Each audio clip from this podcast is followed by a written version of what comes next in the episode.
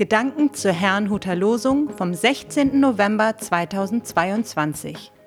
Der Losungstext aus Hiob 28, Vers 28 lautet: Siehe, die Furcht des Herrn, das ist Weisheit, und meiden das Böse, das ist Einsicht.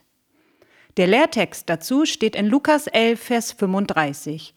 Gib acht, dass das Licht in dir nicht Finsternis ist.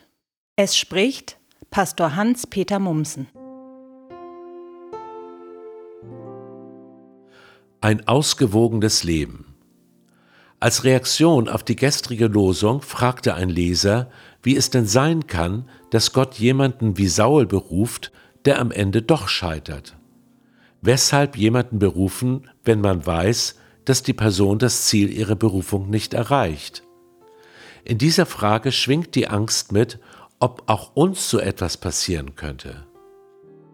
Die heutigen Losungsverse bringen vielleicht ein wenig Licht in diese Frage. Wenn es einen Automatismus gäbe, dass Menschen, die an Gott glauben oder berufen wurden, nicht scheitern können, wären solche Verse nicht notwendig.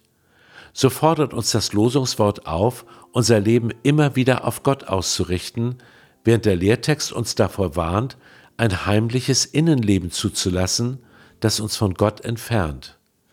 Wir bleiben also mitverantwortlich für das, was wir tun oder auch nicht tun.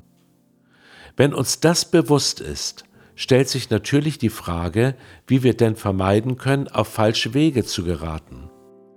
Im Losungswort lesen wir dazu, indem wir Ehrfurcht vor Gott haben und das Böse nicht tun wollen. Selbst wenn das nicht immer gelingt, bleibt die innere Ausrichtung dennoch richtig. Ich meine, darauf kommt es an. Doch was bedeutet eigentlich Ehrfurcht vor Gott? Wie ich es sehe, bedeutet sie, nicht nur Gottes Gebote ernst zu nehmen, sondern auch seine Zusagen. Wenn man ständig in Angst lebt, man könnte scheitern, fehlt das Vertrauen in folgendes Bibelwort. Gott ist es, der in euch das Wollen und das Vollbringen bewirkt zu seinem eigenen Wohlgefallen. Nachzulesen in Philippa 2, Vers 13. Versteht jemand die Gnade Gottes aber so, dass Gott alles tut, man selber aber einfach so weiterlebt wie vorher, passt eher das Wort, das unmittelbar vor diesem Vers steht. Wirkt nun weiterhin mit Furcht und Zittern auf eure eigene Rettung hin. Wiederum nachzulesen in Philippa 2, Vers 12. Diese beiden Aspekte schenken uns einerseits Ruhe, dass Gott in uns das wirkt, was wir nicht können, doch andererseits den Willen, gottgefällig leben zu wollen. Gott schenke uns diese Ausgewogenheit. Ich wünsche Ihnen und uns einen gesegneten Tag.